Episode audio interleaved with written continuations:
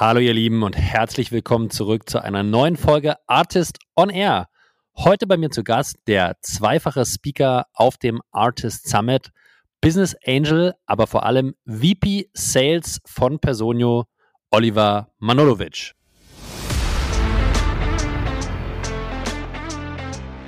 Und der andere Punkt, der, ähm, also es gibt noch zwei wichtige Themen. Der andere mhm. Punkt ist halt eben quasi mit meinem Leadership-Team dann quasi auf einen Rhythmus zu kommen, wo wir uns nicht nur über die Zahlen unterhalten, sondern auch ähm, halt eben die Risiken aktiv managen. Und mhm. zwar früher managen, als wir es halt bisher getan haben, weil ähm, wir hatten oft die Situation, dass halt wir abgesehen haben, dass was passiert und dann haben wir angefangen, quasi dagegen zu arbeiten. Aber die, der Vorlauf, quasi das Risiko zu erkennen, dass es sich wirklich materialisiert, der war zu kurz. Und das, man muss halt versuchen, diese Zeit, also sozusagen, in der man erkennt, dass man auf ein Problem zuläuft, möglichst maximieren.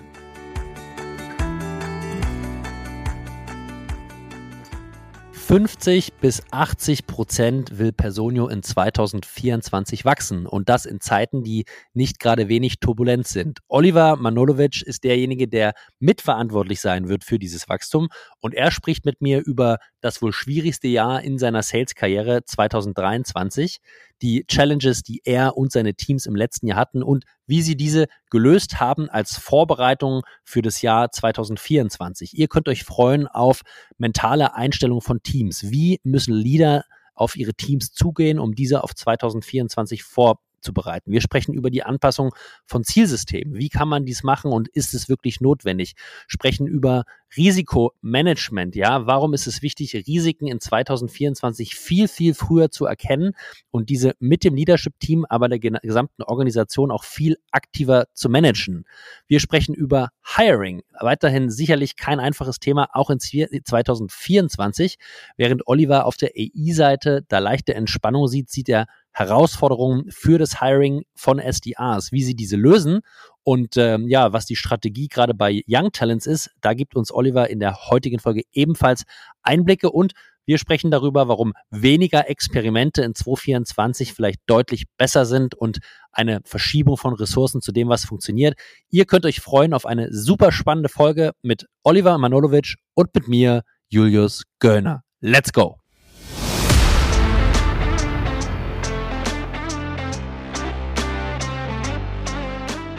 Artist on Air, der SaaS-Podcast für den deutschsprachigen Raum. Wertvolle Tipps von erfolgreichen Gründern, Top-Investoren und führenden Industriepartnern, die euch bei der Skalierung eures Unternehmens schnell und unkompliziert weiterhelfen. Zusammengestellt von Janis Bandorski, Julius Göllner und Matthias Ernst. Hallo und herzlich willkommen, ihr Lieben, zurück zu einer neuen spannenden Folge Artist on Air. Und ich habe heute erneut zu Gast bei uns in der Show den Olli. Olli, guten Morgen. Guten Morgen. Ich freue mich wieder da zu sein. Danke auch für die Einladung. Du bist aktuell in Offenbach noch bei der Familie. Ich hoffe, du hattest ein gesundes neues Jahr und äh, habe schon gehört, du hattest ein turbulentes 2023, wie wahrscheinlich viele unserer HörerInnen. Ja, also erstmal danke dir auch ein frohes Neues. Genau, ich weiß gar nicht, ob man äh, Offenbach sagen darf, ja, also weil äh, Offenbach ist so ein bisschen äh, das hässliche äh, Schwesterlein von Frankfurt, aber es ist äh, eine sehr interessante kleine Stadt. Ähm, ja, ähm, 23 war sehr intensiv. Also ich bin jetzt äh, bald sechs Jahre voll bei Personio und äh, wenn ich jetzt die äh, Jahre nach Pain in the Ass ranken müsste, äh, dann würde ich sagen, war 2023 definitiv Platz eins. Aber das habe ich schon vor vor, vor einigen Monaten gesagt, weil da war nicht mehr viel sozusagen bei den anderen Jahren. Das ist ja, das ist ja eine spannende, also spannendes Resümee, wahrscheinlich auch wenig überraschend äh, für viele, weil ich glaube, dir ging es äh, genauso wie vielen anderen auch, Olli. Aber ich glaube, was ich gerne mal machen würde heute, ist mit dir das mal so ein bisschen auseinander klamüsern. Einerseits, was waren denn wirklich so die, die richtig großen Challenges in 2023 bei euch im Vertrieb bei Personio und wie mhm. habt ihr die gelöst? Und vielleicht dann einfach auch mal der mutige Blick nach vorne ähm, 2024. Wie, wie schaust du da drauf und was hast du dir mit, dein, mit deinem äh, großen Team vorgenommen für 2024? Was sind die Themen, die ihr lösen wollt? Wo wollt ihr mehr reingehen? Wo wollt ihr vielleicht weniger äh, reingehen? Ähm, daher freue ich mich. Vielleicht erst einmal ganz, ganz holistisch top-down gefragt. Was würdest du sagen, waren so die, die größten drei Challenges in, in 2023, die vorher noch nicht so in hoher Priorität auf der Agenda waren? Ja. Ja, ich glaube, da habe ich eigentlich drei direkt gute Beispiele. Ähm, ich bin selbst schockiert, dass mir die spontan so klar einfallen. ähm, also, ich glaube, das erste ist, ähm, einfach mal überhaupt mental durch diese ganze Zeit zu kommen. Also mhm. in der Technologieindustrie waren wir die letzten Jahre trotz Corona eigentlich relativ verwöhnt. Ähm, und das meine ich gar nicht despektierlich oder anmaßend oder irgendwas, aber ich glaube, äh, eine ganze Zeit lang war Geld billig. Ähm, die Leute sind in die Digitalisierung geschwommen, geflogen, keine Ahnung. Also du hast ja jedes, alles, alles verkauft bekommen. Ähm, und es war auch okay so, ja. Ähm, und das hat sich halt einfach sehr stark gedreht. Und natürlich viele Leute sind in den letzten Jahren erstmal überhaupt in diesen Bereich reingegangen, weil das ist irgendwie vorher noch nicht so ganz attraktiv gewesen. Ah, Startup wissen wir noch nicht oder jetzt machen wir es oder hin und her. Das heißt also, wir haben auch sehr viele Leute halt von der Uni geholt bei uns. Und ähm, manche davon waren schon bei Corona oder während Corona bei uns und andere sind halt danach dazu uns gekommen. Und ähm, die Intensität zu verkaufen ähm, hat sich verändert. So, mhm. das sind zwei Probleme. Und der erste Teil dieses Problems ist halt erstmal, dass viele von den äh, Mitarbeitenden äh, solche Phasen einfach vorher noch nicht erlebt haben und das einfach mental eine super harte Belastung war, wenn plötzlich irgendwie, keine Ahnung, Dinge, die früher gelaufen wären, einfach überhaupt nicht mehr laufen. Ähm, also ich hatte ein Beispiel, mir hat ein COO einen Deal zugesagt, relativ große Firma, also das ist jetzt nicht so ein kleiner Shop, wo du dann sagst, ja, der geht halt irgendwie übermorgen pleite und dann passiert es halt nicht. Ähm, naja, und dann irgendwie haben sie ihre Quartalszahlen nicht gemacht. Der hat den Deal irgendwie dreimal geschoben und das Board hat das Budget fürs kommende Jahr kassiert und dann ging gar nichts. Das heißt also, wenn Boards quasi in IT-Budgets eingreifen, dann weißt du halt, okay, da ist, da ist was los. Und ähm, naja, also das war halt einfach etwas, ähm, womit die Leute dann halt lernen mussten und weiterhin auch lernen müssen, äh, zurechtzukommen mit dieser Intensität.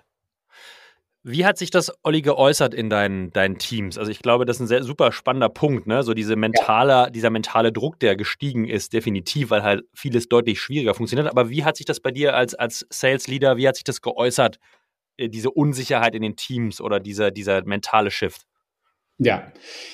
ja, es gab verschiedene Ebenen. Also ähm, es, gab, es gab die Ebene, dass äh, die Leute sich halt beschwert haben, dass die Leute ihre Zahlen nicht erreicht haben, damit halt irgendwie auch unter ganz essentiellem Druck standen, weil sie halt irgendwie mit Geld kalkuliert haben, ähm, halt vielleicht noch nicht so ähm, strukturiert geplant haben mit, naja, also meine Fixkosten sind das, was ich fix verdiene und alles on top ist, ist Bonus ähm, ja. und so weiter. Das heißt also, ähm, man hat halt einfach gemerkt, dass die Leute halt auch ein ganz anderes Stresslevel hatten und ähm, der Druck einfach ähm, die Ungewissheit, wie geht man mit den Dingen um äh, und damit natürlich halt auch ähm, äh, und das finde ich gut. Also äh, das, das, das möchte ich gar nicht anders haben, weil ich glaube, das Schlimmste ist, wenn du ein Team hast, das gar nichts sagt, äh, weil dann weißt du, das ist tot.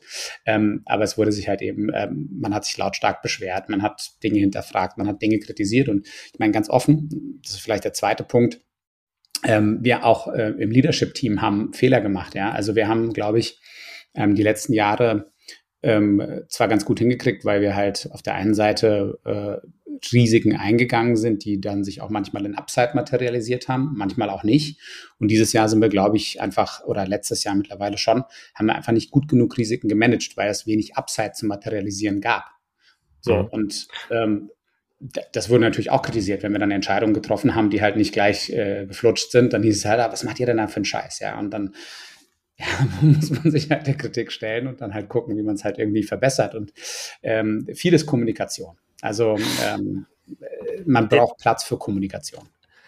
Also das sind super viele spannende Aspekte, Olli, die würde ich einmal vielleicht kurz parken, weil das Thema ja. Risikomanagement und auch Kommunikation sind, glaube ich, zwei wichtige Sachen.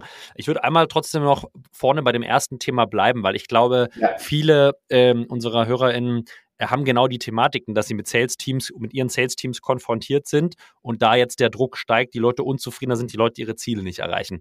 Ähm, ja. Wie, also was sind vielleicht so ein bisschen Best Practices, wie seid ihr das Thema angegangen, um das zu, zu heilen? Und ja, also Habt ihr, äh, habt ihr die Zielsysteme angepasst? Habt ihr äh, mit den Leuten, habt ihr bestimmte Formate entwickelt, um diesen Druck, diesen, diesen Ärger rauszunehmen? Also welche Lösung habt ihr gefunden, um, um diese negative Energie oder ja wahrscheinlich auch ganz viel Unsicherheit und Angst bei den Leuten, ja, du hast gerade selber erwähnt, zum Teil existenziell aufgrund der finanziellen Rahmenbedingungen. Wie, wie habt ihr diese, diese Challenge lösen können oder wie seid ihr das angegangen? Mhm. Ja, es sind verschiedene Faktoren. Da gibt es leider keinen, keinen Silver Bullet oder keinen Cookie Cutter, wo du dann einfach sagst, okay, hier die zwei, drei Dinge, die mache ich jetzt. Zwei Pillen, und bitteschön, und dann geh weiterarbeiten. Und, und, dann, und, dann, ist alles gut.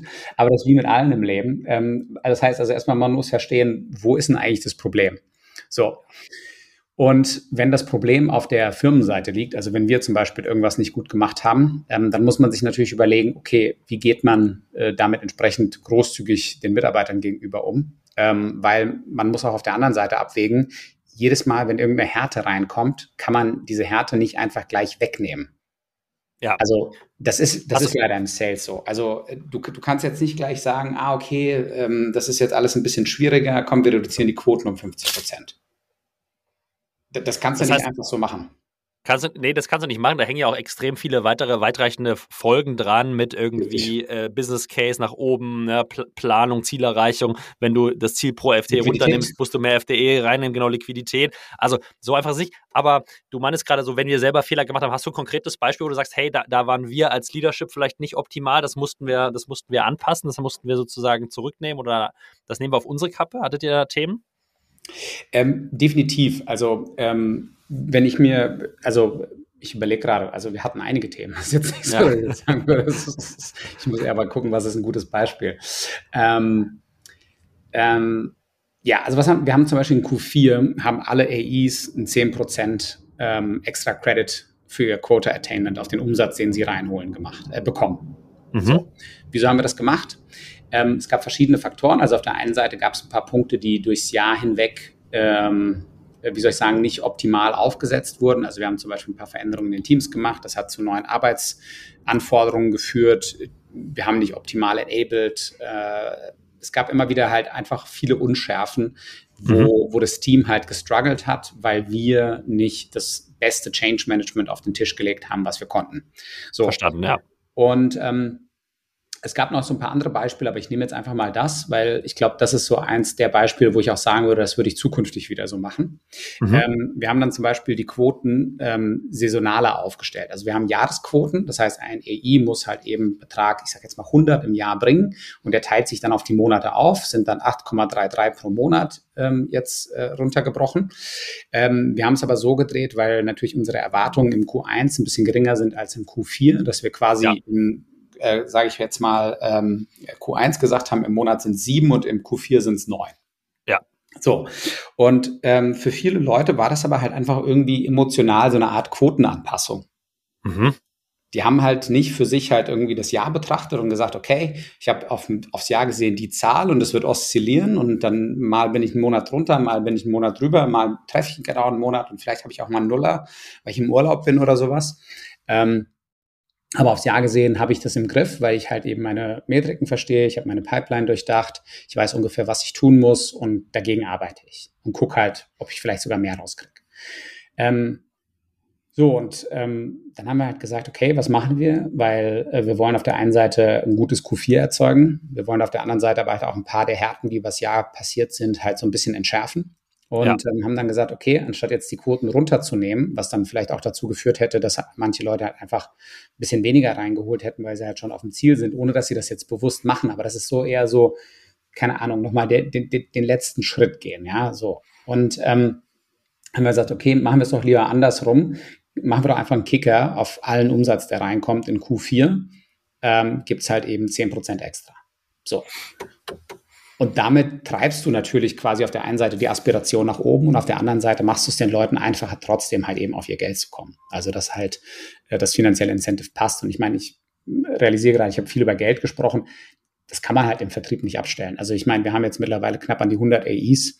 Ähm, ja. Also natürlich ist da auch viel, äh, wie soll ich sagen, positive intrinsische Motivation dabei muss sein, ja. Aber es muss halt auch auf den Hygienefaktoren und das Gehalt und das Geld sind halt Hygienefaktoren halt irgendwie stimmen.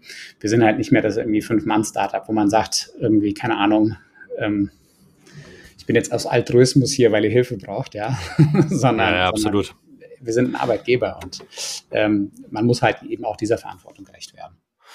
Und sozusagen diesen 10 Prozent Kicker, Olli, den, den konntet ihr wahrscheinlich auch ganz gut abbilden, weil der ja eher ein bisschen auf die Marge drückt, aber nicht auf den Cashflow, sondern eher zu positiven Cashflow-Ergebnissen noch führt, weil mehr reinkommt. Ähm, das heißt, es wahrscheinlich war so, war so eine vertretbare Entscheidung.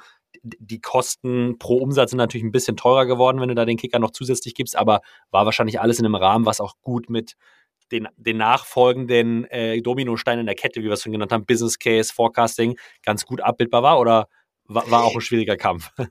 Nein, wir mussten das schon gut durchrechnen. Also wir mussten ja. schon anschauen, okay, passt das von der Cashflow-Perspektive her? Ähm, also als Beispiel, äh, was habe ich auch als Learning von 23 und 24 reingehend verglichen zu 22, 23? Ich habe viel früher angefangen, als Team unsere Pläne fürs nächste Jahr und die Rahmenbedingungen, mit denen wir arbeiten, zu kommunizieren. So, und da waren auch ein paar Sessions dabei, wo wir halt auch über Themen wie Free Cashflow und so weiter gesprochen ja. haben, damit die Leute halt verstehen, wieso ist das eigentlich wichtig? So, und weil viele von denen haben das vielleicht schon mal irgendwo in der BWL-Vorlesung gehört, manche haben es komplett durchdrungen und andere, keine Ahnung, die nie BWL studiert haben, für die ist das halt komplett neu. Und ähm, das heißt also, die Leute dafür zu sensibilisieren, dass halt eben Kosten, äh, Cash-in, Cash-out, gewisse Themen sind, dass auch die äh, sozusagen Verhältnisse der Zahlungsströme wichtig sind.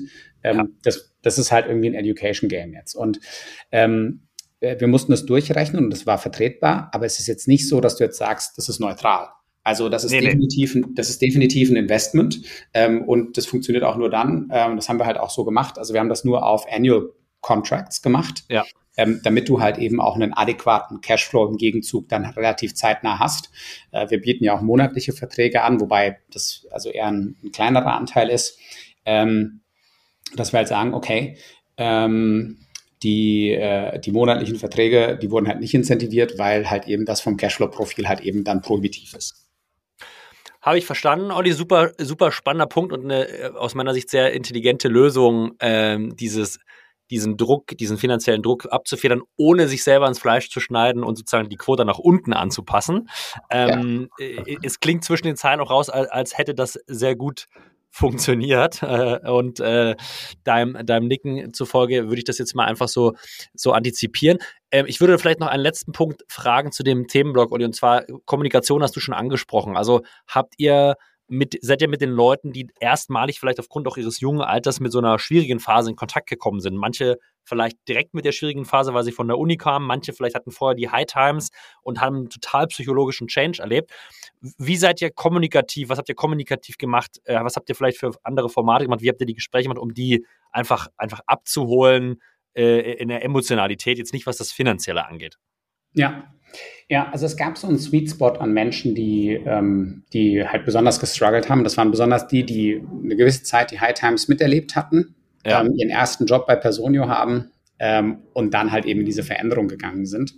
Ähm, wir hatten es auch, also auch auf der Leadership-Ebene. Also nicht jeder Leader hat sozusagen diese Veränderung äh, mitgepackt oder mit ähm, eben durch, durchgearbeitet. Ja, also anders kann man es nicht nennen. Das muss man durcharbeiten. Da gibt es keinen Quick Fix, so nee. komm, wie du halt gesagt hast, hier zwei Pillen, dann ist das weg, sondern ähm, wir haben relativ viele äh, Sessions mit dem Tem Team gehabt. Äh, das waren Ask Me Anything Sessions zum Beispiel, wo das Team halt einfach anonym Fragen ähm, submitten konnte.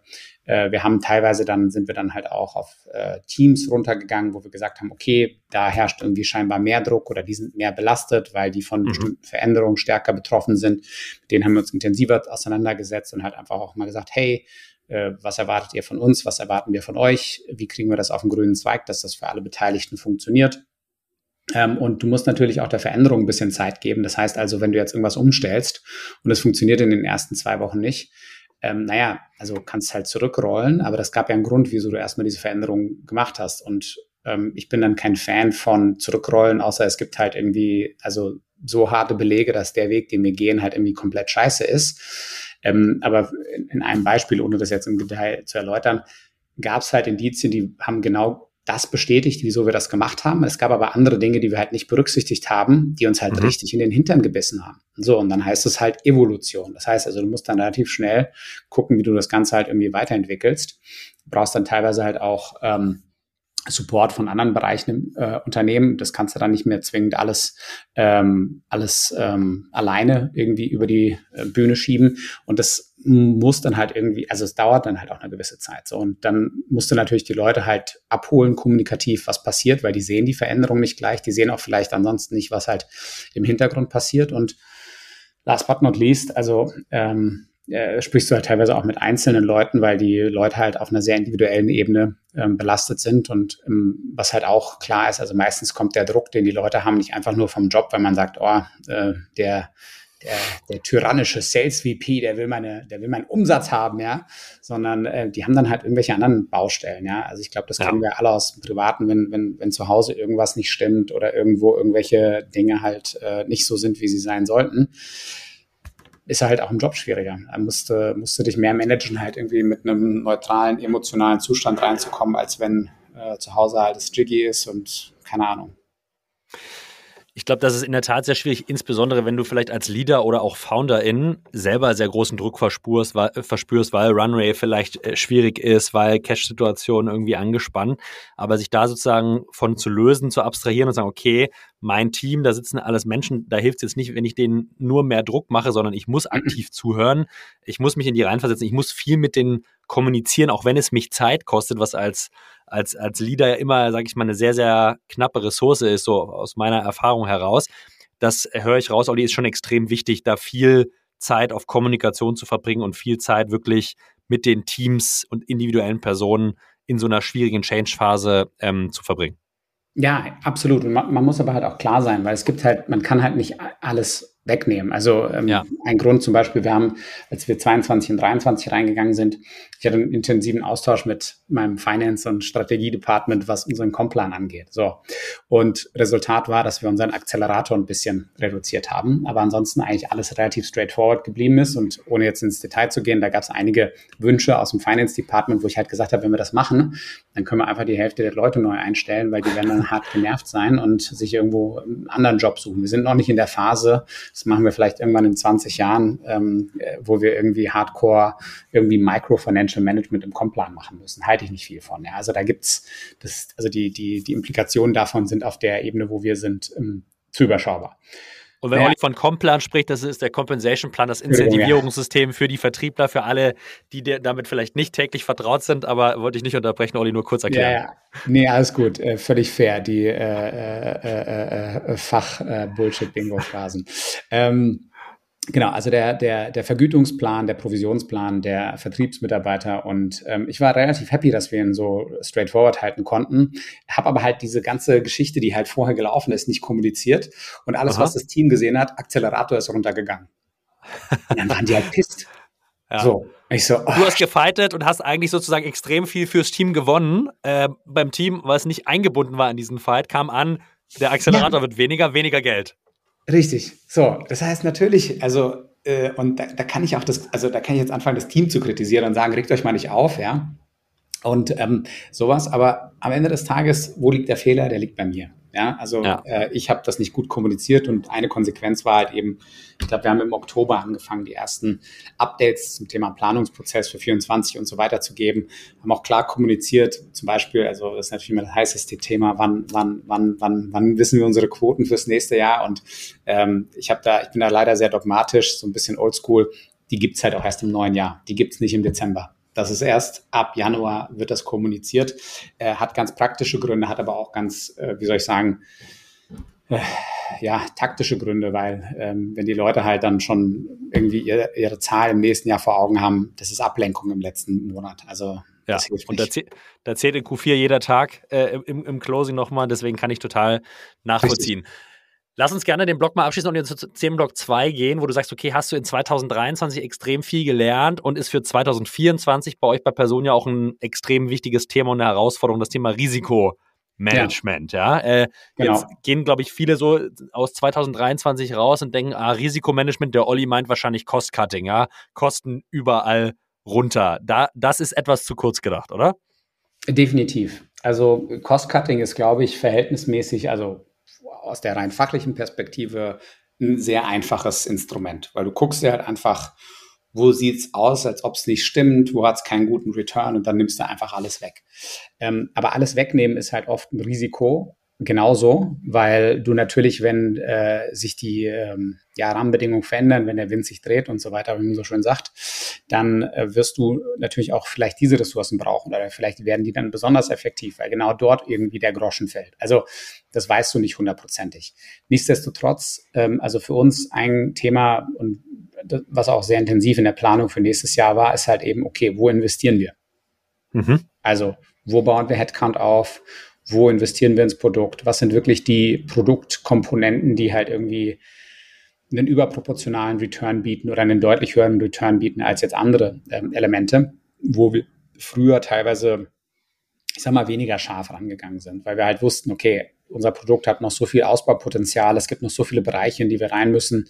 Ähm, beispielsweise dieses Jahr ein neues Produkt auf den Markt gebracht, einer, also ist noch in der Frühphase äh, unsere eigene Entgeltabrechnung. Das heißt also, du kannst nicht mehr nur deine Mitarbeiter mit uns verwalten, sondern halt eben sie auch bezahlen. Mhm. Ähm, und ähm, das wird, äh, das wird nächstes Jahr äh, quasi größer ausgerollt. Ähm, oder da jetzt ins Detail zu gehen, da gibt es ein paar Themen ähm, wie eine Zertifizierung und solche Geschichten, die man halt eben im Hintergrund macht, bis man das Ganze halt eben hochskalieren kann. So, und da ist viel Geld, viel Investment reingeflossen. Und ähm, jetzt sind wir halt einfach an dem Punkt, wo wir sagen, okay, ähm, also wir haben zwar noch viel Geld auf dem Konto, aber wir wollen halt nicht raus müssen. Mhm. Äh, in einem Umfeld, was vielleicht nicht in unserem Interesse ist, sondern wir wollen, wir wollen, wir wollen vielleicht auch gar nicht mehr raus müssen mit einer Finanzierungsrunde und dann halt einfach irgendwann Cashflow positiv werden und unsere ganze Operations halt eben selbst tragen und selbst bezahlen. Und dann können wir schauen, wie viel Wachstumsappetit haben wir, wie viel äh, sozusagen Potenzial sehen wir und äh, was machen wir halt eben danach. Also das heißt, ähm, es ist auf jeden Fall ähm, eine Komponente zu sagen, zum Beispiel, und das, das hat sich so in den letzten Wochen so ein bisschen durch die Medien skizziert, was macht man jetzt, wenn man sozusagen ins nächste Jahr geht. Ähm, und ähm, ein Beispiel war, äh, ja, man sollte mit Dingen halt irgendwie experimentieren. Ja. Wenn ich in der frühen Phase bin und noch nichts gefunden habe, was funktioniert, dann muss ich es eh tun. Also there's no news in there. Keine Chance, ja.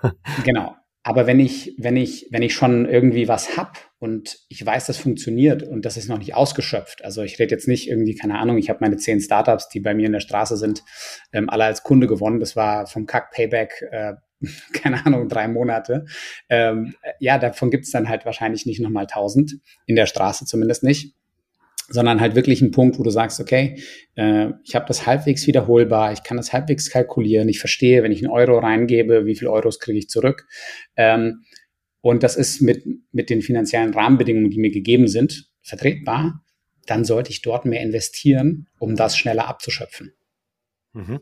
Und ich glaube, genau das, wie ich rausgehört habe, und ihr macht ja auch im nächsten Jahr, ne? Also ihr baut auch nächstes Jahr in deinen Teams im Vertrieb bestimmte Subteams, Verticals oder ICP-Segmente baut ihr weiter aus und stellt da auch bewusst weiter FTE, FTEs ein und andere nehme ich dann an, wenn ihr fokussiert, werdet ihr wahrscheinlich mit etwas konservativerer Brille betrachten. Richtig. So kann man es eigentlich ganz gut zusammenfassen. Also ich ähm, kann jetzt nicht zu sehr ins Detail gehen, welche Teams ja. und welche Bereiche das betrifft, weil vielleicht hört auch der ein oder andere Wettbewerber zu. Deswegen will ich da nicht zu viel äh, vorne wegnehmen. Aber wir schauen uns halt ganz klar an, äh, wie ist die Produktivität pro Headcount. Ähm, mhm. Das ist für uns eine wichtige Metrik. Also jetzt erstmal auf der Go-to-Market-Seite. Wir schauen uns natürlich auch Umsatz pro Mitarbeiter in Gänze an und so weiter. Aber wenn du jetzt sozusagen wissen willst, okay, wo funktioniert es jetzt erstmal von der Go-to-Market-Seite, dann guckst du dir halt an, okay, wie viel Umsatz pro SDA, pro AI bekommst du halt eben rein. Mhm. Dann weißt du halt, okay, wo kannst du SDAs reinbringen, wo kannst du AIs reinbringen und ähm, ja, versuchst halt natürlich dort äh, den Fokus zu legen. Es gibt natürlich auch da das Risiko, dass du halt irgendwann abnehmende Grenzerträge hast, weil du halt, es gibt ja keine Garantie, nur weil es bei den zehn vorher ähm, auf dem Level war, dass der Elfte das genauso liefert. Aber ja. wenn du irgendwo bist, wo es das noch gar nicht gab und du hast auch keine Idee, woran es liegt, also keine wirklich Hypothese, die du abarbeiten kannst, dann ist die Erwartungshaltung, dass du dort investierst und sich plötzlich das Ganze verändert. Also noch unwahrscheinlicher. Also Unternehmertum ist immer ein bisschen Risiko, du kannst nie irgendwie Garantien da schaffen, aber du musst halt irgendwie verstehen, okay, was ist, was ist ein intelligentes Risiko? Plus wahrscheinlich gibt es noch eine externe Dimension Marktsättigung. Ja? Also wie du sagst, es muss schon eine gewisse Anzahl, Größe des, des ICP-Segments haben, dass man da auch weiter aufbauen kann. Aber das ist ja. in, eurem, in eurem Fall mit euren ICPs, so wie ich sie kenne, wahrscheinlich äh, noch lange gegeben und bei vielen anderen ja auch, wenn du jetzt nicht total super High Enterprise verkaufst und es da einfach natürliche Sättigungsgrenzen gibt. Aber habe ich, hab ich verstanden, das heißt, für 2024 sagst du auch, sehr klar fokussieren auf die Sachen, die funktionieren und dort auch investieren. Ja, das ist schon ja. wichtig. Und bei anderen Sachen äh, vielleicht die Anzahl der, der Experimente äh, etwas runterfahren, äh, insbesondere wenn du schon einen gewissen Reifegrad in der Firma erreicht hast. Du hast es gerade selber gesagt, Early Stage wird es schwierig.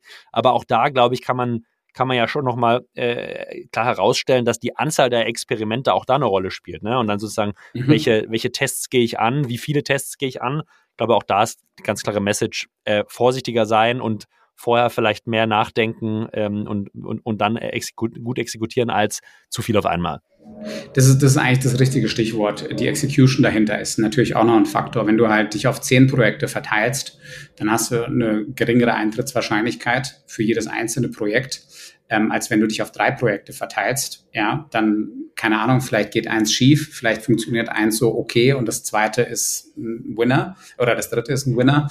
Ähm, bei den anderen zehn hast du wahrscheinlich auch nicht viel mehr, die gut durchlaufen. Vielleicht hast du noch, ein, noch zwei andere Projekte, die okay sind, aber das war's dann halt meistens halt auch schon. Also du hast dann natürlich auch äh, vielleicht sogar das Risiko, dass das Projekt, was der Winner ist, gar nicht ein Winner wird, weil ja. du halt einfach nicht die Aufmerksamkeit halt dahingehend ähm, ähm, aufbringst, die notwendig ist, um das ganz gut über die Bühne zu bringen. Also definitiv und ähm, nur ein Punkt zu dem, was du vorher gesagt hast mit dem Marktsegment. Ähm, also ja, das ist bei uns tatsächlich noch so der Fall.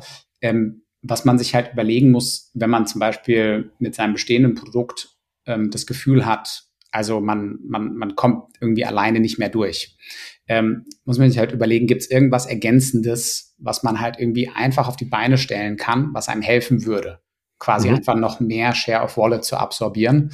Ähm, gibt da, gab auch in den letzten Jahren ein paar schöne äh, schöne Beiträge auf LinkedIn zum Thema äh, Compound Product. Ähm, das ist so ein Stückchen, wie wir uns halt eben sehen, weil wir halt sagen, okay, wir haben eine Kernplattform und setzen halt weitere Produkte hinzu, ähm, die dann irgendwann halt eben an bestimmten Bereichen halt Punktlösungen vielleicht absorbieren, weil die Kunden sagen, okay, wir wollen das eh irgendwie harmonisieren. Ähm, also es ist halt auch der, der Bedarf, der vom Markt halt artikuliert wird in die Richtung. Aber das können halt auch kleinere Lösungen. Also das heißt, ähm, das ist jetzt nicht nur irgendwie ganz großen vorbehalten, man muss aber wirklich aufpassen, dass man sich nicht verzettelt. Also, weil es ist einfach zu sagen, ich mache jetzt mal noch was anderes, ich verliebe mich in das andere äh, irgendwie Pferd. Ähm, und lasse mein altes da ein bisschen stehen. Das ist eine, das ist eine Strategie, wenn man halt beim bisherigen Pferd halt, also eine klare Evidenz hat, dass quasi diese Ergänzung helfen würde, das Kernpferd zu beschleunigen. Und Olli, wenn ich richtig informiert bin, macht ihr das ja auf zwei Wegen. Einerseits baut ihr selber bestimmte neue Produkte beziehungsweise erweitern. Aber äh, wenn ich es richtig gehört und, und äh, gelesen habe, beziehungsweise ich richtig zugehört habe, macht ihr das auch mit starken Partnerschaften. Ne? Also ihr nehmt auch ja. andere Lösungen eng an euch heran, weil ihr sagt, gemeinsam könnt ihr für eure Kundenbasis einen großen Mehrwert schaffen und Compound ja. eine bessere Lösung für bestimmte große Painpoints und Problemstellungen anbieten. Absolut. Also das ist eine sehr duale Strategie. Ähm, also äh, ich habe es ja gesagt, wir sind äh, auf der einen Seite jetzt selbst Entgeltabrechnungsanbieter, auf der anderen Seite haben wir auch eine Partnerschaft, eine starke mit der DATEV. Ähm, die kann ich jetzt nicht sagen, dass sie, dass, sie, dass sie gejubelt haben, als wir gesagt haben, wir bringen jetzt ein eigenes Produkt auf den Markt. Auf der anderen Seite, wir haben mehrere tausend gemeinsame Kunden und wir ja. haben beide ein Interesse, dass das Erlebnis, das sie mit beiden Produkten haben, weiterhin gut ist. Weil nur weil wir jetzt eine Entgeltabrechnungslösung haben, heißt das nicht, dass nächstes Jahr plötzlich alle Datev-Kunden zu uns kommen. Das ist völlig absurd, der Gedanke. Ähm, wir wollen natürlich viele Kunden gewinnen, aber ähm, es ist nicht so, dass, ähm, dass wir da an der Stelle ähm, irgendwie dann in den harten Straßenkampf gehen und jetzt irgendwie versuchen, alle Datev-Kunden abzuwerben oder sonst irgendwas. Das können wir gar nicht, weil es gibt da Kunden, die haben halt einfach andere Anforderungen und um von dem Beispiel wegzugehen. Es gibt viele andere Beispiele, ob das Zeiterfassung ist, Employee Engagement, Recruiting und so weiter. Das ist einfach so ein breiter Markt. Also allein in Deutschland haben wir, keine Ahnung, was potenziell 400.000 Kunden. Äh, also bis wir irgendwann mal alle Anforderungen, wenn das irgendwann mal passieren wird, abdecken. Ich glaube, dann, dann, dann, dann sind wir so im, also nichts, nichts Schlechtes dagegen, aber dann sind wir so das alte deutsche Softwareunternehmen, ohne jetzt irgendwelche anderen Namen zu nennen. Dann bist du nicht das zweite Mal hier, Olli, sondern das zwanzigste Mal wahrscheinlich. Das wird noch ein bisschen, das wird noch ein bisschen. Ich freue mich, freu mich auch auf das zwanzigste Mal, das vorab gestellt. Ja, dann haben wir also, aber andere Themen, dann unterhalten wir uns über, keine Ahnung, irgendwas anderes. Ja. Über, Übergabe der Geschäftsführung an die zweite Generation wird dann vielleicht ein Thema. Wobei, ihr seid ja, ihr seid ja, ihr seid ja eigentlich sehr, sehr schnell. Ähm, zum Thema äh, Partnerschaften und strategische Partnerschaften kann ich sehr empfehlen, hatte ich vor kurzem dem äh, Werner Decker hier zu Gast von Miro, der da das Partnerschaftsgeschäft im Agenturbereich ja. leitet. Super spannende Folge äh, und auch da mal nachzuhören, okay, was, was bedeutet eigentlich Partnerschaften? Heißt halt nicht irgendwie Revenue Share abgeben, sondern wirklich gemeinschaftlich über, über Wertstiftungen zu denken.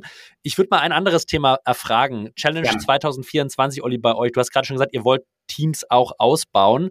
Recruiting im Vertriebsbereich war die letzten Jahre nicht einfach, hat sich zumindest äh, aus den Gesprächen, die ich geführt habe, im SDA-Bereich doch relativ stark gedreht. AI ist weiter schwierig, also zumindest wie ich auf die Sachen gucke. Kannst du das teilen und wird Recruiting für euch eine Challenge sein, bleiben, werden? Wie schaust du auf Recruiting 2024? Ja, das ist äh, Hot Topic Number One, mhm. würde ich sagen, weil ähm, wir müssen äh, jetzt im nächsten Jahr in meinem Team, also es nicht aufs Gesamtunternehmen äh, zu betrachten, äh, ungefähr 30 Prozent mehr Leute reinbringen. Also wir haben auch einen Fokus auf Quota Carrying und so weiter.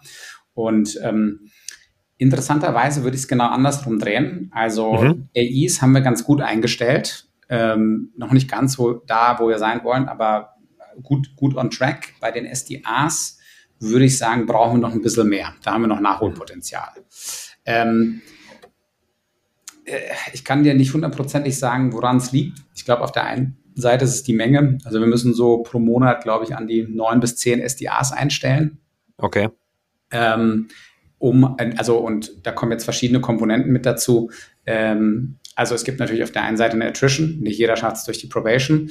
Auf der anderen Seite gibt es aber auch sehr viel positive Attrition. Das heißt, wir promoten natürlich sehr viele SDAs in AI-Rollen. Das ist vielleicht auch ja. der Grund, wieso uns auf der AI-Seite so ein bisschen der Druck ähm, also weggeht, äh, weil wir halt viele Leute halt einfach selbst ausbilden und sie dann halt eben auf diesen Pfad schicken. Und ich kann jetzt gar nicht sagen, wie viele wir promoten, aber es sind auf jeden Fall, ähm, also keine Ahnung, 20, 30 AIs pro Jahr oder sowas, die halt irgendwie, äh, also okay. aus dieser SDA-Ecke nach oben gehen. Ja, äh, vielleicht sind es nicht ganz 30, aber also ich denke mal, die 20 sollten wir, sollten wir irgendwie hinhauen. Ähm, und äh, dementsprechend hast du dann halt eben so diese Zahlen, also Nettoaufbau, Attrition negativ, Attrition positiv. Und so kommst du dann halt auf diese recht hohe Zahl, äh, wo du dann sagst, okay, du brauchst eigentlich ständig einen Inflow von Leuten, ähm, der, der irgendwie ja aktiv wird. Ja, ihr Lieben, das Recruiting von SDRs und AEs und Sales Talent in Summe bleibt weiterhin schwierig. Ihr habt's gehört. Und einer der Gründe ist, dass Vertrieb immer noch eine nicht ganz so gute Reputation hat und damit für viele diese Berufsoption nicht in Frage kommt. Genau aus diesem Grund bauen wir den Artist Circus. Unser Ziel ist es, unsere Vision ist es da, ein Leuchtturm für die europäische Tech-Sales-Szene zu bauen und damit natürlich sowohl das Image zu verbessern, aber auch das spannend und interessant zu machen für Quereinsteiger, für Berufsanfänger, für Leute, die vielleicht sich gerade orientieren. Äh, wenn ihr dabei sein wollt am 19. April 2024, ähm, dann äh, holt euch gerne alle Infos auf www.artist-circus.com. Der Circus ist das erste Learning und Development Festival für eure SDR, AE, Pre-Sales und Success-Teams. Und wir freuen uns auf jede Menge Workshop, über 100 Masterclasses und wirklich Hands-on Learning Sessions, auf viel Spaß, viel Competition und natürlich Austausch über die Unternehmensgrenzen hinweg. An dieser Stelle geht's weiter mit dem Pod und ich hoffe, euch alle im April in Berlin zu sehen. Wir freuen uns. Bis dahin. Hol mich doch mal ab, Olli. Äh, also SDAs, äh, Rekruten in der Menge ist eine, ist eine Challenge. Was habt ihr euch vorgenommen? Was kannst du erzählen? Wie, was sind Best Practices, die für euch gut funktionieren, wo vielleicht andere, die gerade die ähnliche Challenge haben, ähm, ja. was mitnehmen können, was lernen können? Ja. Also ich glaube, wir haben ein bisschen Glück gehabt. Wir haben äh, schon sehr früh in Employer Branding investiert. Also ähm, eine Marke aufzubauen. Ähm, interessanterweise, äh, also irgendwann haben, also es ist nicht mehr ganz so aktuell, seitdem wir auch ein bisschen mehr Leute in Berlin haben, aber als wir Berlin angefangen haben, ein bisschen auszubauen, war eher so, ja, in München kennt man uns, in Berlin weiß keine Sau, wer wir sind. Mhm. So, ähm, und es hat sich zum Glück ein bisschen gedreht, aber ähm, im Prinzip eine ganz, ganz wichtige, also es gibt so eine Art magischen oder ja, die Quadratur des Kreises, nenne ich es mal so. Also, du brauchst ein gutes Employer Branding, weil du musst die Leute halt auch passiv auf dich aufmerksam machen. Ähm, wenn du das nicht hast, du wirst, also viele, wenn, vor allem wenn du Absolventen anwerben willst, nicht jeder von denen hat schon LinkedIn-Profil und äh, positioniert sich dort als Future SDA und äh, äh, Power Seller sondern die sind halt einfach noch nicht da. Die musst du halt einfach in der Uni abholen. Ja, so. Und damit kommen wir zum zweiten Punkt. Das ist Thema Campus Recruiting. Ähm, das haben wir äh, fürs nächste Jahr ein Stückchen weit aufgewertet, äh, aber halt auch eben in diesem Schulterschluss zwischen dem Employer Branding und der Talent Acquisition, also was am Ende des Tages dann das aktive Recruiting ist. Und da sind wir, also ich, ich wäre gern schon einen Tick weiter, ähm, aber da sind wir noch so ein bisschen am Ausbaldobern, okay, was werden wir tun? Und eine Komponente, die für mich wirklich wichtig ist, ist, ähm, was ist eigentlich Software Sales? Mhm. Ja, ähm, wenn du dir anguckst, wie die ganzen großen äh, Beratungsbuden äh, Werbung für ihre Karrierewege machen, ähm, die haben das genagelt, weil das ist jetzt nicht so, dass du in deinen ersten drei Jahren als Berater, ähm, wie soll ich sagen, nur the hot shit auf den Tisch bekommst. Eher nicht, kann ich aus eigener Erfahrung sagen, ja. eher nicht. Nein, also don't get me wrong, jeder Job hat halt am Anfang so seine Lehrjahre, ja. Und so, so ist es im Sales, so ist es in der Beratung, so ist es, keine Ahnung, egal wo du hin Investmentbanking, ja. Alter, Investmentbanking. Also das, ich hätte das nicht überstanden. Dafür bin ich einfach nicht gepolt, ja. Dass mir so ein Managing Director den ganzen Tag mit Markups äh, für die Slides auf den Sack geht, dann am Ende kommst du eh wieder daran, äh, daraus, wo du, Entschuldigung, an alle Investmentbanker und MDs, da wo du angefangen hast. Ähm, Nein, aber das sind so, so, so, so die Stories. Ähm, so, und so hast halt im Sales auch deine, deine Chores oder deine Themen, die halt irgendwie intensiv sind, die du durchlaufen musst. Und ich glaube, aber perspektivisch hast du halt mindestens genauso einen spannenden Job, weil du mit vielen verschiedenen Kunden arbeitest. Du denkst dich immer wieder neue Projekte rein. Du lernst viele Bereiche, viele Branchen kennen. Du lernst auch viele Produkte kennen, weil du verkaufst nicht immer Consulting, sondern du verkaufst immer über, keine Ahnung, 20, 30 Jahre Karriere bestimmt mal drei bis zehn verschiedene Produkte. Ja, also ähm, das heißt, du hast halt einfach eine, eine, eine gewisse Vielfalt, du hast ähm, ein gutes Einkommenspotenzial. Also ich glaube, dieser Lifestyle als äh, Technologieseller, auch wenn er jetzt gerade ein bisschen in den aktuellen Rahmenbedingungen unter Druck gerät, ist ein super attraktives Bild. So. Und das, das ist, das dem stimme ich uneingeschränkt zu, und ich glaube, das Problem ist wirklich die Kommunikation dessen an potenzielle müssen ja nicht nur Studenten sein, ne? können ja auch wirklich Leute in der Lehre sein, vor einer Lehre. Quereinsteiger, 100 ge Genau, Quereinsteiger. Also ich will, will, das gar nicht an Universitätsabsolventen festmachen. Ähm, ich glaube, also ehrlich gesagt, an der Stelle auch einfach passend, äh, genau ist auch der Grund, warum wir sozusagen Artist Circus aufbauen wollen. Das wird ja. ein paar Jahre sicherlich dauern, aber ich glaube auch, wir brauchen einen Leuchtturm, der Leuten, die mit Software-Sales noch nichts zu tun hatten, irgendwie mal Orientierung gibt, wie cool das eigentlich ist, ja. Also ja. Wie, was man da verdienen kann, aber auch was es für dich persönlich heißt, für zwischenmenschliche Kommunikation, für, für irgendwie aktives Zuhören und, und Verstehen des anderen, für Empathie. Äh, also ja. das ist ja eine extrem lebensbereichernde äh, Passion, ehrlich gesagt. So denke ich drüber nach. Aber ich glaube, die Kommunikation an, an, an Neueinsteiger ist super schwierig aus meiner Sicht. Ja, da denkt man eher an Strukturvertrieb, Versicherungsvertreter und so die Negativbeispiele. Wie, wie knackt ihr das? Also wie, wie schafft ihr das sozusagen ähnlich wie Beratung, die positiven Aspekte dieses, dieser Profession an, an junge Leute zu vermitteln? Ja, also ich glaube, wir sind da noch nicht am Ende der Reise. Also ich, ich, ich steige gleich ein, nur eine Sache, das ist halt, glaube ich, immer wieder ähm, ein Thema, was man betonen muss.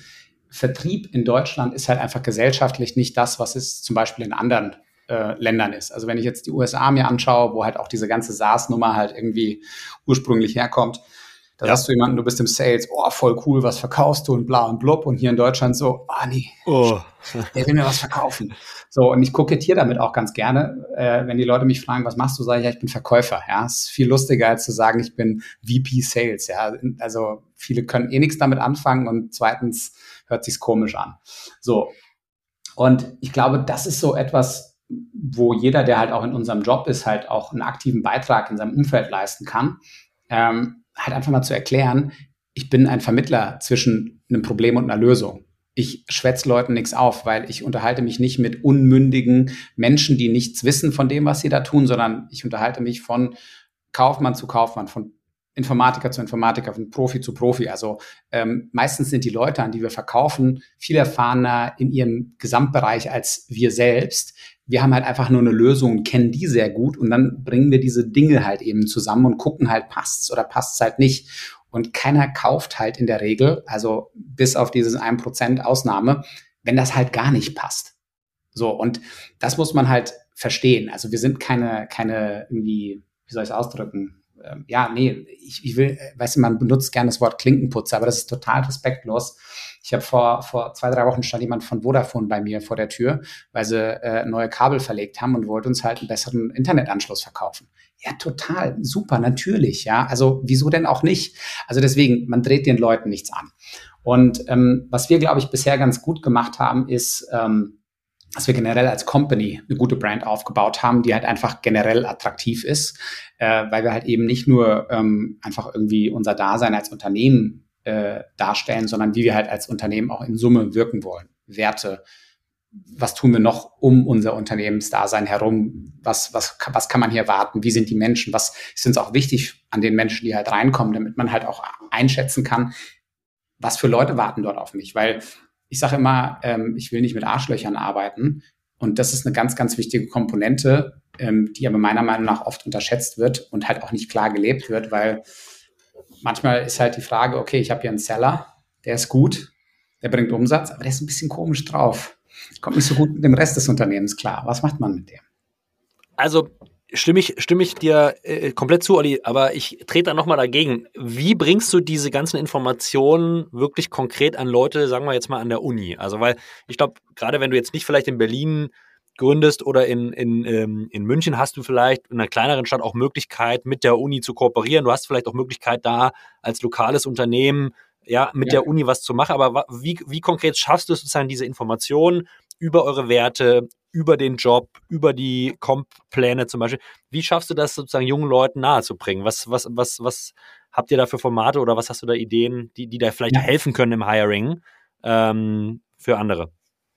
Also, ähm, ich sag mal so, es gibt ganz pragmatische Beispiele. Also Uni-Kooperationen sind das simpelste, in Anführungsstrichen. Das ist dann halt mhm. sozusagen aufwendig, das mit vielen Unis zu tun. Ähm, aber äh, man wird dann halt eingeladen, äh, man hält halt Vorträge über den Job und so weiter. Also da gibt es genug Opportunities. Man muss auch nicht immer an die Spitzen-Unis. Es ist nicht so, dass äh, nur an der TU die Top-Verkäufer ausgebildet werden, äh, sondern du hast halt auch an, an ich sage jetzt mal, irgendwie Unis in kleineren Städten äh, sehr, sehr intelligente, sehr, sehr smarte Leute, die vielleicht sogar noch ein bisschen getriebener, ehrgeiziger sind als vielleicht die Leute, die schon an der Top-Top-Uni dran sind, ähm, weil die halt sagen, okay, die wollen einen Sprung irgendwo hin machen. So, das heißt mhm. also, du musst dir auf jeden Fall halt aussuchen, wo ist dein, wo ist dein richtiges Zielpublikum? Wen willst du haben? So, und dann halt eben orchestrieren, was für Maßnahmen du tust, wie zum Beispiel halt eben Engagement mit der Uni. Du musst aber auch halt eben passive Möglichkeiten schaffen, also äh, TikTok, ganz simpel. Mhm. Also mhm. Social Media ja, so blöd wie es sich anhört, das sind halt eben Kanäle, wenn du dort nicht in irgendeiner Form präsent bist, dann finden dich viele Leute aus der äh, heutigen Generation nicht, weil das sind halt eben ihre Interaktionskanäle. So, genauso wie, keine Ahnung, ich weiß nicht, äh, ich bin ja schon eine Weile auf LinkedIn, du wahrscheinlich auch, ja. Äh, keine Ahnung, wer irgendwie nicht auf LinkedIn war, ist halt irgendwie am Anfang halt auch irgendwie komisch ja. gewesen oder, oder hast ja gesagt, was, was, was ist das denn jetzt? Ja, so und mittlerweile ist es halt auch mehr Mainstream.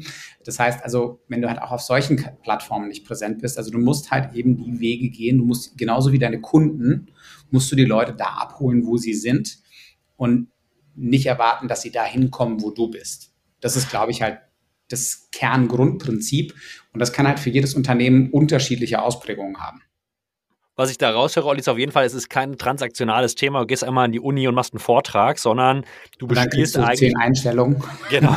ja, schön wär's. Sondern es ist eigentlich so eine, eine Funnel-Logik, ne? Du hast also sozusagen eine, eine Awareness-Stage, wo du Leute überhaupt erstmal auf Personio vielleicht aufmerksam machst oder auf eine Vertriebsrolle. Du hast wahrscheinlich eine Middle of the Funnel, äh, edukative, edukative Phase, wo du sagst, okay, was passiert denn da eigentlich im Vertrieb? Was, was, was lernt man genau. da? Ja, was ist Verkaufen? Und dann wahrscheinlich zum Studienende hin, äh, Bottom of the Funnel, klar, äh, Leute versuchen, ein wirkliches konkretes Vertragsangebot zu bekommen oder in Gespräche für einen Job. Also das heißt, man muss schon so drüber nachdenken, dass wenn man Leute und im großen Volumen besetzen will, diesen Pool und diesen Funnel äh, äh, kontinuierlich betreibt und aufbaut, um dann diese mhm. Transaktionen, die man braucht pro Monat, und du hast ja schon von einigen gesprochen, die ihr nächstes Jahr einstellen wollt, dann auch kontinuierlich zu bekommen. Ja? Das ist nicht on-off, sondern ist eigentlich ein kontinuierlicher Prozess. Genau, on-off funktioniert überhaupt nicht und danke, du hast es viel strukturierter zusammengefasst. Also ich unterscheide gerne zwischen Demand Generation und Demand Capture. Ja. Ähm, Demand Generation ist halt eben überhaupt äh, quasi äh, Leute an den Punkt zu bringen, dass es für sie eine Option ist, mit dir in irgendeiner Form ein Geschäft zu tätigen, ob das jetzt halt als Mitarbeitender oder äh, Mitarbeitende oder als Kunde, Kundin ist und so weiter. Das ist ähm, an der Stelle erstmal egal. Die Logik ist eigentlich die gleiche heutzutage, äh, weil halt einfach die Leute so viel Angebot haben an Jobs, trotz der etwas schwächeren wirtschaftlichen Rahmenbedingungen. Wenn du aber gut ausgebildete Leute hast, die finden alle einen Job. Und das ist auch gut so. Aber du musst halt, du musst halt Gas geben. So und keine Ahnung, wir produzieren auch, ich weiß nicht, wie viele Videos, wo wir dann halt Leute vorstellen, die erklären, was sie den ganzen Tag machen und so weiter. Also du, es ist so ein bisschen so eine Mischung aus, ich sag jetzt mal, äh, Content und ähm, Social Marketing. Hm, ja. Okay, in Anbetracht der Zeit, Olli, einen, einen Themenblock hätte ich vielleicht noch. Eine Challenge okay. für nächstes Jahr, wo du, wo, wo, du, wo du sagst, hey, ähm, das wird nächstes Jahr für mich ein Thema, das wird für mich eine Herausforderung als Sales Leader. Hast du was, worüber wir noch nicht gesprochen haben, wo du denkst, hey, 2024, da sollte man jetzt schon mal zeitig drüber nachdenken, weil das wird eine Herausforderung, das wird mich, das wird mich das ganze Jahr begleiten und beschäftigen. Ich habe das Gefühl, wir haben das schon sehr stark angeschnitten. Ähm, okay. also wir haben, wir haben, ich, ich versuche mal zusammenzufassen. Also du musst, du musst dein Team irgendwie quasi an einen guten Punkt bringen. Du musst dafür sorgen, dass die richtige Infrastruktur und das richtige Team da ist damit sie in diesem Umfeld funktionieren können. Das heißt, an der einen oder anderen Stelle Last abnehmen, an der einen oder anderen Stelle ähm, vielleicht halt auch einfach irgendwie, keine Ahnung, das Team verändern, umbauen, ähm, so dass es halt auch in der Lage ist, mit diesen Themen ähm, halt klarzukommen. Also was ich gerade mache, ich habe meinen Bereich quasi ein Stückchen weit umstrukturiert und meine Direct Reports haben alle ein bisschen weniger. Dafür habe ich ein mhm. paar mehr Direct Reports ähm, damit sie halt auch, also auf der einen Seite die Execution gut umsetzen können, auf der anderen Seite aber auch ein bisschen Zeit für ein paar strategische Themen haben, weil man muss halt einplanen, dass halt eben Dinge nicht alle glatt, also glatt laufen werden. So. Das heißt, du kannst nicht mehr ganz so schlank an der Stelle sein und wenn du gute Leader hast, dann hast du auch äh, einfach viel, viel mehr Coverage und Support für die Leute mit ihren Problemen. Und das ist für mich nächstes Jahr eine absolute sozusagen kritische Risikomitigationsstrategie, um es mal ein bisschen. Bei mir in der Kita würde man über Betreuungsschlüssel sprechen an ja. dieser Stelle. Ja, und das ist wahrscheinlich das, wirklich was Wahres dran. Das hast du jetzt gesagt, ja? sonst, sonst, sonst, äh, sonst kriege ich, sonst kriege ich von irgendjemandem, der das hört, äh, nee, ich meine das gar nicht. Der, Olli. ich meine das gar nicht, ich meine ich mein das überhaupt gar nicht negativ. Ich meine das eher so wirklich, du musst halt, also du brauchst halt, genau wie du sagst, du brauchst halt Zeit für deine ICs, mhm. du brauchst halt Zeit für deine Leute, für die. Probleme, für Education, für Enablement, um die voranzubringen, um Prozesse umzustrukturieren, weil die in der aktuellen Marktlage nicht mehr funktionieren. Und das Richtig. schaffst du halt nur, wenn du diese Zeit hast, ja. Und jeder kennt das mit irgendwie sieben, acht, neun Direct Reports wird es dann nahezu unmöglich, weil du halt extrem viel administrativ dann auch einfach eingebunden bist. Daher ähm, nicht bitte nicht an alle Zuhörenden bitte nicht falsch verstehen. Es war eher positiv konnotiert meinerseits. Deswegen, das ist gut, dass du es gesagt hast. Ähm, nein, aber du hast, du hast im Kern recht. Ähm, es geht halt eben genau darum.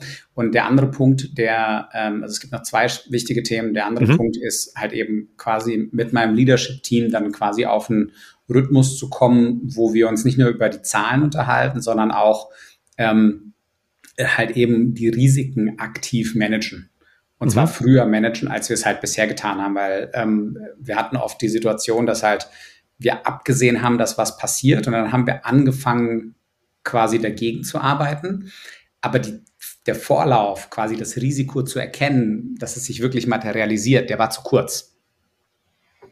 Und das, man muss halt versuchen, diese Zeit, also sozusagen, in der man erkennt, dass man auf ein Problem zuläuft, möglichst maximieren. Ja, und das erfordert auch wieder Zeit für Detection und Zeit, diese Risiken wahrzunehmen. Genau. Äh, erfordert auch wieder ein bisschen mehr Kapazität im, im Leadership-Team. Ne? Genau, richtig. Aber wenn du das halt tust ähm, und das halt eben erfolgreich machst, dann wirst du halt einfach viel mehr Potenzial für Upside haben, weil die Risiken dir das nicht auffressen. Und selbst wenn du kein Upside hast, hast du auch viel weniger Downside. Das heißt also, das ist, das ist für mich eine, eine Komponente im Risikomanagement neben der Frage, wie man investiert, dass man sich halt eben aktiv überlegt, okay, wie sieht so ein Rahmenmodell für wen auch immer halt eben für das Team halt aus, ähm, dass man dann halt eben aktiv dagegen arbeitet und ähm, damit idealerweise sicherstellt, dass dann halt eben die Execution im dem also in der Periode oder halt auch weiterhin, wie auch immer, halt eben gut läuft. Es wird sich zeigen, also ich bin sehr gespannt, wie das funktionieren wird. Wir haben jetzt so ein oder sind gerade dabei, dieses Modell halt für uns aufzubauen und äh, jetzt ins neue Jahr äh, mit zu integrieren. Mhm. Ähm, aber ähm, natürlich kann auch sein, dass es halt auch nicht das liefert, was wir uns wünschen. Also da gibt es auch keine Garantie. Und du hattest von zwei Themen gesprochen, Olli. Risikodetection genau. ist das eine. Was ist das zweite, was du sagst, okay, das ist auch noch ein Thema, was dich beschäftigt, genau. was, was, was aktiv gemanagt werden muss? Halt, das zweite ist halt eben dieses neue Produkt, die Entgeltabrechnung.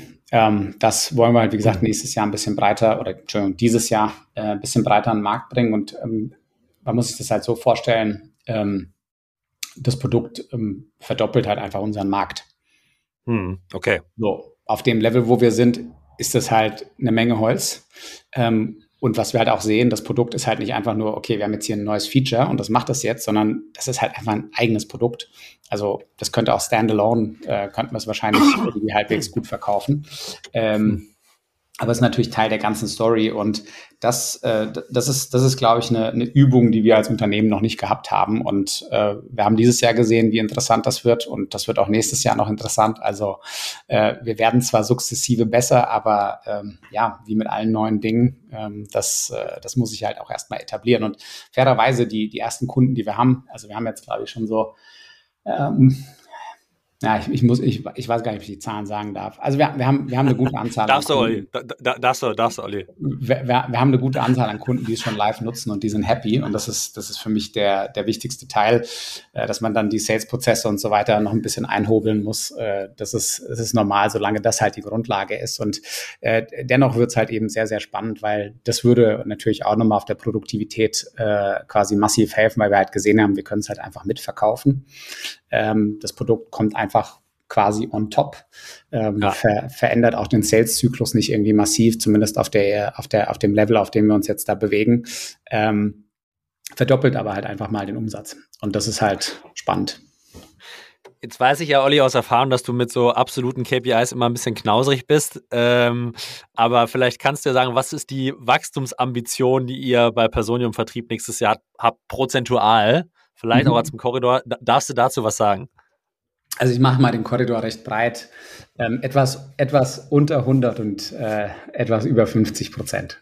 Okay, aber das ist ja auf eurem Level schon ein sehr, sehr ambitioniertes äh, Ziel, ähm, was, glaube ich, eine sehr, sehr klare, optimistische Aussicht auf 2024 gibt. Wenn das der, das Ambitionsniveau ist, was ihr euch vornehmt, dann äh, bin ich sehr, sehr gespannt, was da alles passieren wird und freue mich, freue mich schon jetzt dann äh, Ende nächsten Jahres zu sprechen äh, drüber, ob das funktioniert hat, Olli.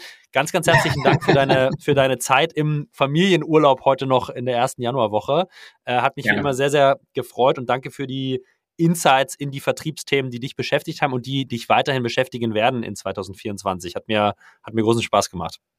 Danke für die Einladung, Julius. Und äh, ja, wie immer ein Vergnügen und äh, ich werde berichten. Wir werden uns ja dazwischen auch sicher vorher nochmal sehen. Also die ein oder anderen Insights gibt es vor Ende des Jahres.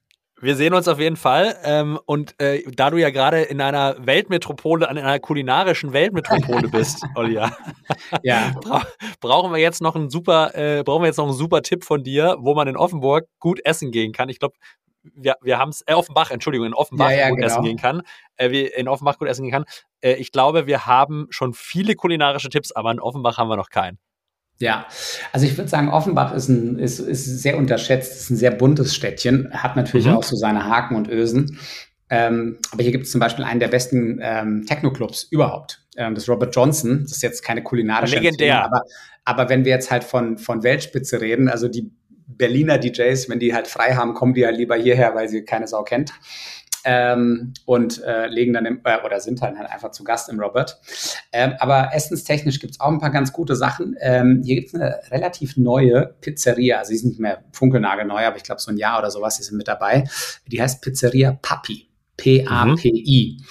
Und ähm, die ist so ein bisschen so ein neapolitanischer Style. Ähm, und da gibt es ja unterschiedliche äh, Geschmäcker. Äh, und manchmal hast du bei den neapolitanischen Pizzas zu viel Teig, also gefühlt irgendwie so, so, so, so ein bisschen Belag und alles ist Teig. Und die haben eigentlich so den perfekten Kompromiss da gefunden und einfach mega gut. Also äh, wer Bock auf eine gute Pizza hat, Pizzeria Papi in Offenbach.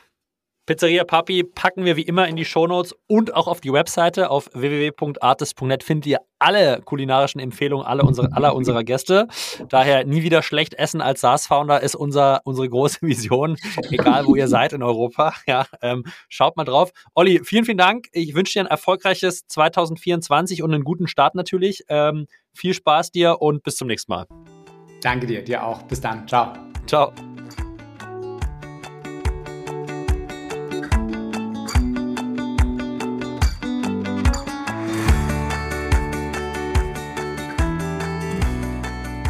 Ihr Lieben, vielen Dank fürs Zuhören in dieser Woche. Ich hoffe, ihr hattet Spaß und konntet wie immer etwas mitnehmen für euer eigenes Business. Ähm, an dieser Stelle ein kurzer Hinweis und auch eine kurze Bitte. Hinweisen möchte ich euch auf die drei anstehenden Artist on Tour Events. Wir sind in Karlsruhe, wir sind in Zürich und wir sind zeitnah in Düsseldorf. Wenn ihr Lust habt, da vorbeizukommen und dabei zu sein, free of charge, dann schaut auf unsere Website www.artist.net. Da findet ihr alle Infos zu den Teilnahmebedingungen und den Daten, was da inhaltlich passiert und wo das stattfindet. Wir freuen uns, wenn ihr dabei seid. Äh, der zweite Punkt, auf den ich euch hinweisen möchte, ist natürlich nochmal der Artist Circus. Mitten im April wird das erste Mal die gesamte Tech Sales und Customer Success Szene zusammenkommen im Dachmarkt. Ich hoffe, ihr seid dabei und wenn noch nicht, dann holt euch jetzt euer Development Budget für 2024 und bucht das Ticket. Ähm, ich möchte euch bitten oder freue mich, wir freuen uns über Feedback von euch. Solltet ihr das haben, meldet euch gerne bei mir per LinkedIn oder direkt eine E-Mail an julius.artist.net. Und wir freuen uns natürlich über eine 5-Sterne-Bewertung im Podcast-Shop eurer Wahl. Das hilft uns ein bisschen in der Visibilität. Ansonsten wünsche ich euch eine erfolgreiche Woche, viel Spaß beim Bauen und äh, ja, genießt das Leben. Das war's von Oliver Manulovic, VP Sales von Personio und von mir, Julius Göllner. Ciao, ihr Lieben.